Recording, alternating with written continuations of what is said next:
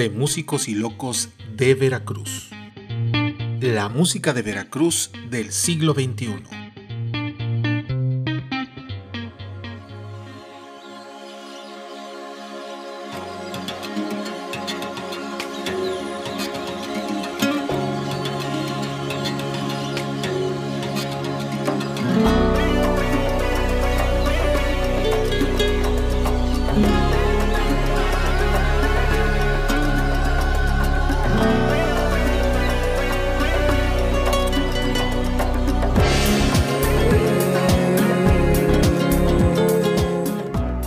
Gracias por estar con nosotros nuevamente aquí en De Músicos y Locos de Veracruz.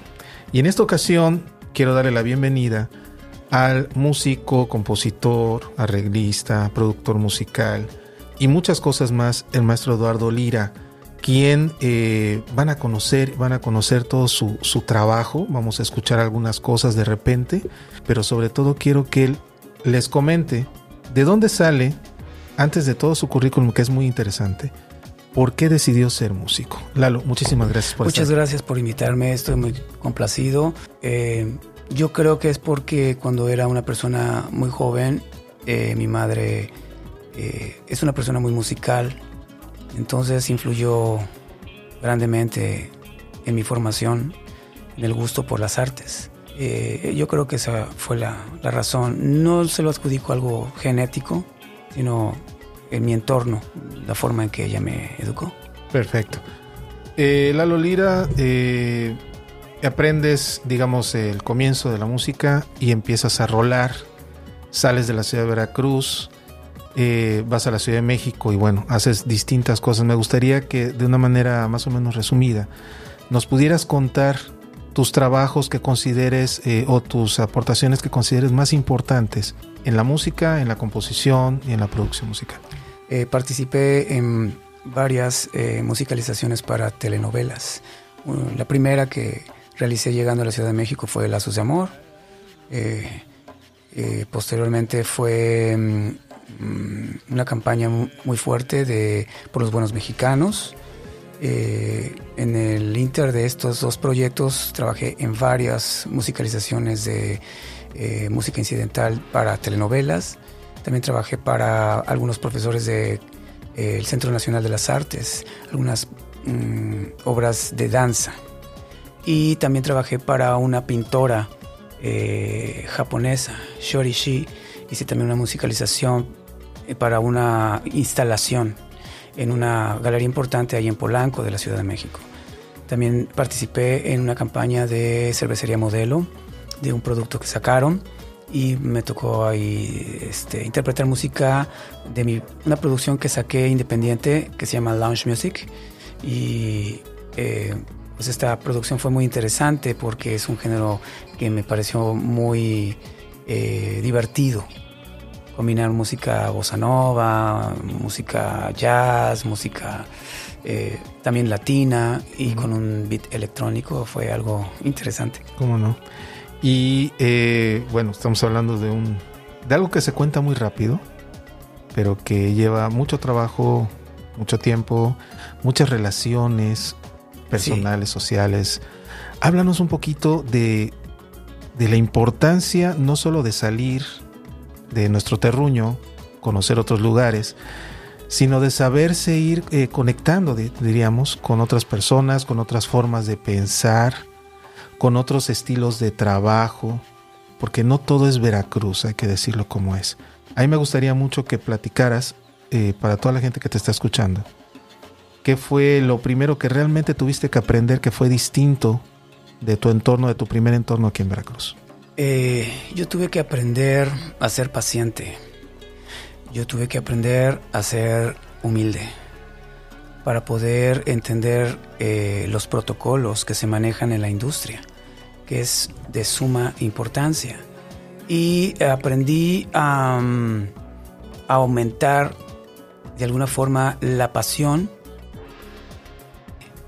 Esa fue una situación muy interesante. Conocí gente muy inspiradora en mi carrera artística. Fue, fue realmente maravilloso. Son, eh, son personas que en todo momento eh, me impulsaban y me recomendaban que me siguiera preparando porque eh, como en cualquier ámbito de trabajo, entre mejor preparación tienes, sí te ayuda, sí es importante el talento, pero eh, necesita uno tener conocimientos para mantenerte y para eh, continuar, continuar vigente en algo que te encanta y eso implica estar a la vanguardia en el caso del arte, ahorita ha cambiado a nivel mundial demasiado esto. Entonces tenemos que estar bien pendientes los artistas de cuál es la tendencia, qué necesito saber para eh, poder eh, vivir de nuestras creaciones. Perfecto. Fíjate, esto me empieza a dar pie para unas cosas que quiero irte preguntando.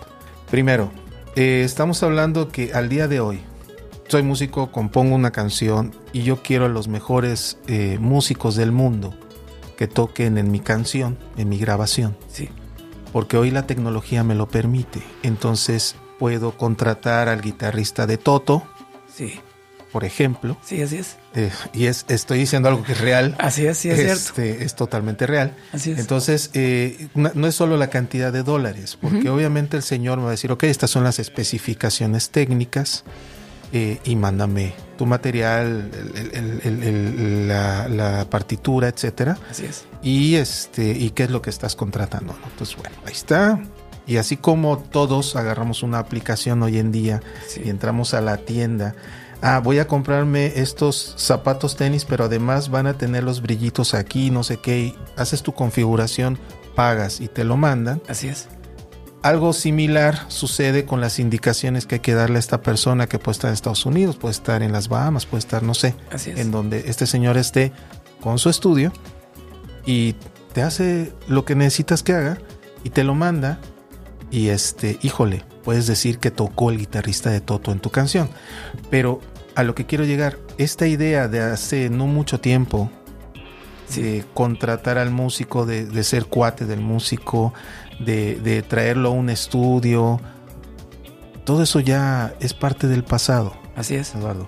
Eh, porque sí me interesa mucho que con todo este bagaje de trabajo, de arte, de música, de experiencia laboral, de estar en donde está la vanguardia, en la producción. Sí.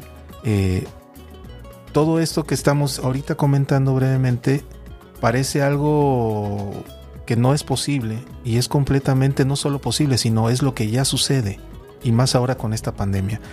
Eh, y es encadenado lo que acabas de comentar. Hay que estar preparado. Un consejo que me... Todo esto lo estoy diciendo porque me gustaría mucho que comentaras o si pudieras dar alguna especie de, de, consejo a todos los, los, sobre todo los más chavos que nos están escuchando ahorita. Claro que son músicos, que están empezando a ser músicos, que quieren ir a la Ciudad de México a triunfar o lo que sea. Claro. ¿Cómo es que todo esto ha cambiado, Eduardo? Y sobre todo, ¿qué es lo que más necesitas en, en, un lugar donde hay tanta competencia? Sí. Y en un entorno competitivo ya no solo en un lugar, sino a nivel global por el tema del Internet. Pues bueno, la recomendación que puedo hacer a los jóvenes es que es, se preparen eh, y consideren eh, la palabra de hoy que me encanta mencionarle a muchas personas que se dedican a esto es volverse reflexivos. Es qué quiero hacer y qué necesito para lograrlo. Con esa pregunta es maravilloso porque eh, salen más preguntas, requerimientos y uno busca la manera de suplir esas necesidades para lograr ese objetivo. Entonces, en el caso de los músicos, que somos muy románticos muchas veces y, nos encanta oír las historias maravillosas que nos contó el abuelito, el amigo, que en la época de los 40, 50, 60 era una época maravillosa, sí, sí, sí lo fue.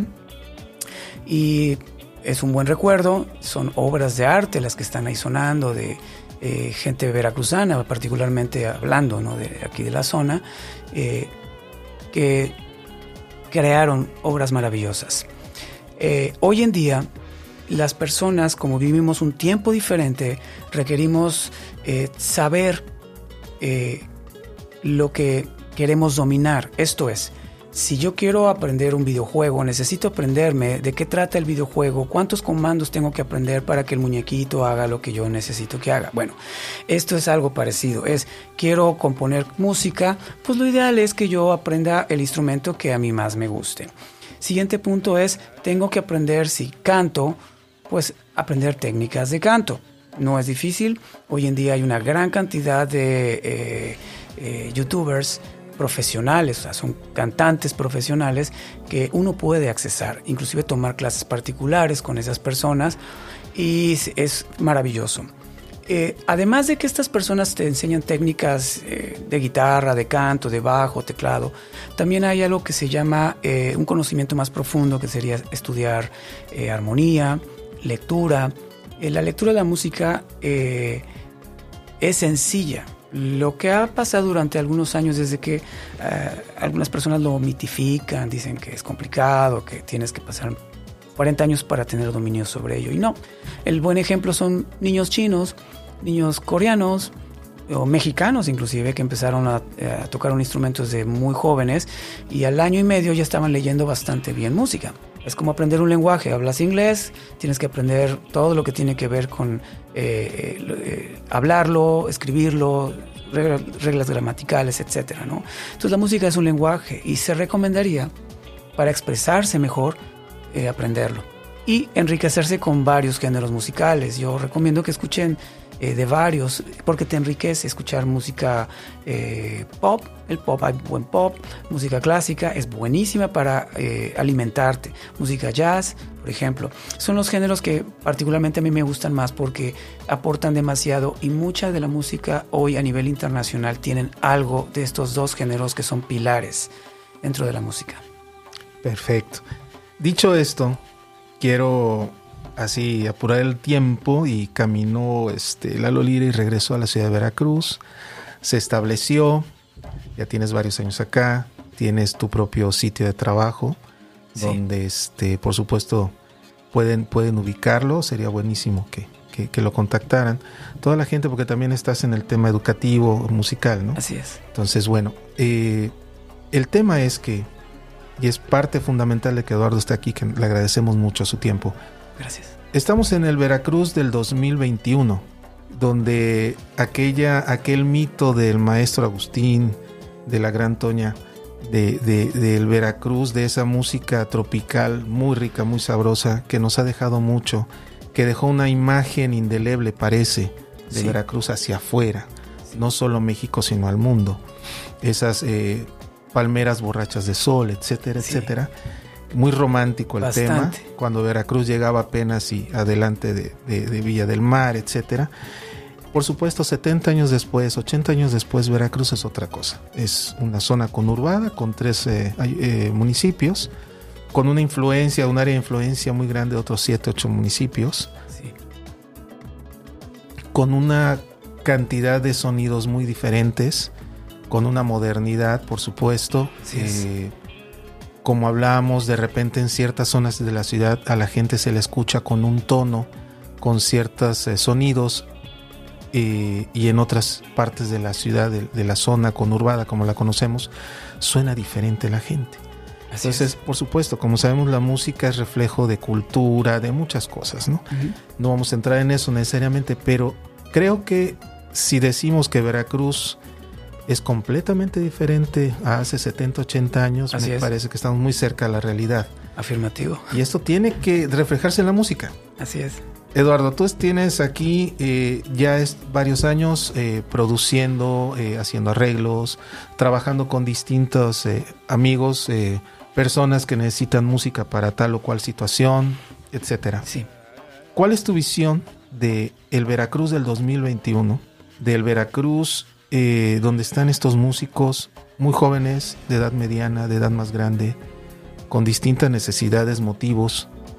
Realmente en Veracruz estamos produciendo música que refleje esa realidad donde, donde vivimos o tenemos un poco todavía, no lo sé, no sé tu opinión, tenemos igual y todavía aquella idea de lo que fue Veracruz y pensamos que todavía continúa. ¿Qué pasa para, en, tu, en tu forma de ver? ¿Qué pasa aquí en Veracruz musicalmente? Bueno, sí, efectivamente, México, eh, Veracruz históricamente es muy rico en, la parte musical y ah, con los años se ha ido disminuyendo la cantidad de difusión de educación musical que es tan necesaria eh, para generar obras de calidad. Por ejemplo, Agustín Lara, efectivamente un gran compositor, un gran pianista, y ah, pues obviamente este hombre maravilloso dejó su obra, pero él tenía una idea muy clara, eh, que se fue perdiendo con los años. Ahora el muchacho, eh, no todos, pero muchos tienen una idea muy interesante, eh, en el cual ellos quieren lograr ser artistas expresando su música, pero eh, sin tomar en cuenta lo que Agustín Lara tomó en cuenta, lo que eh, Rihanna tomó en cuenta, lo que este ¿quién te puedo decir? Ah, Manzanero, eh, alguna otra artista. La misma Paulina Rubia, que ha sido un tema de debate, pero es una persona que se preparó para estar ahí aunque me digan que su interpretación o que la voz, no voy a entrar en ese punto, simplemente es una persona que está en la industria.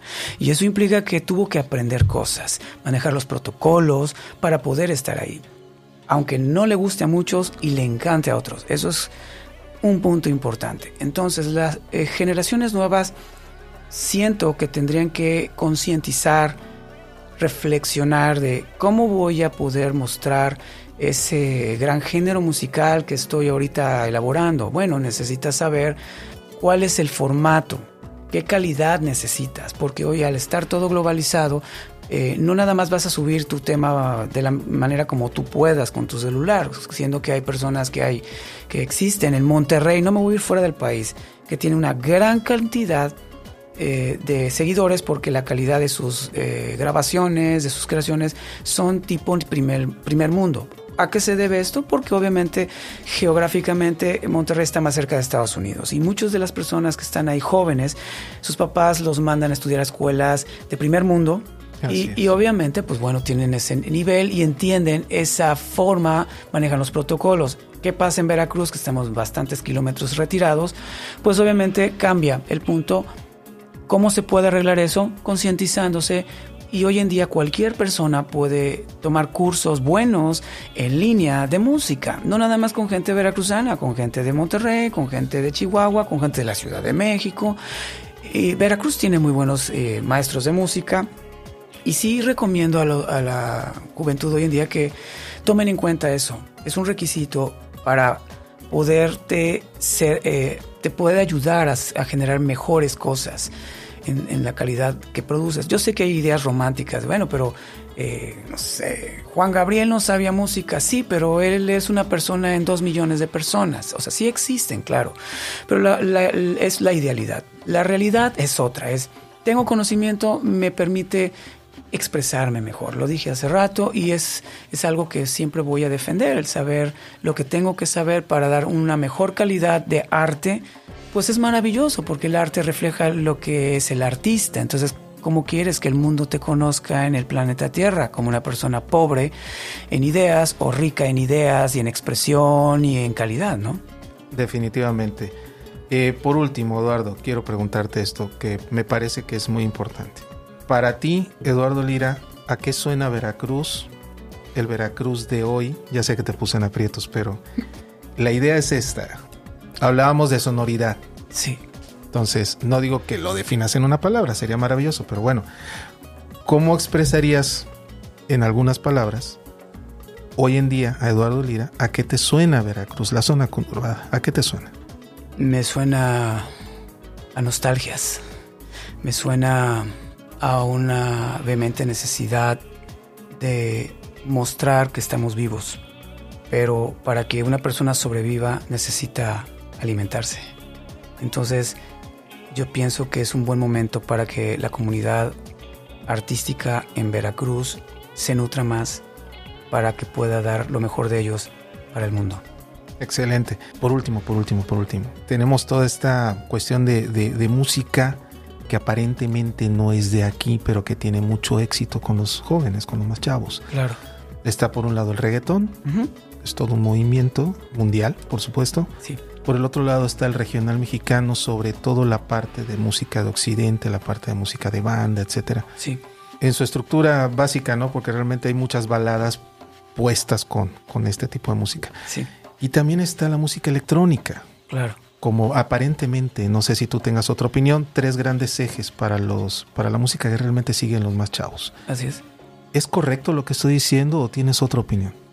Sí, es correcto. Efectivamente se están escuchando muchas corrientes musicales eh, ajenas a nuestra zona geográfica. Y esto es debido a que los medios de comunicación, todos, sin excepción, están promoviendo música de otras culturas. Se llama eh, eh, prácticamente adoptar otras culturas. esto ha sucedido en la historia de la humanidad siempre, pero tiene que ver mucho con las autoridades. Si las autoridades no están interesadas en difundir eh, la música regional que es tan maravillosa y que inclusive se puede fusionar con las nuevas corrientes musicales y dar pie a otras nuevas corrientes, que es maravilloso, eso es creación eh, y es muy necesaria. Pero eh, solo si las autoridades consideran, y ahí les pedimos por favor, encargados de cultura, directores de cultura, que promuevan por favor la música mexicana. Hay talentos que están componiendo buenos sones veracruzanos, están este, componiendo música norteña, música eh, son cubano, etc.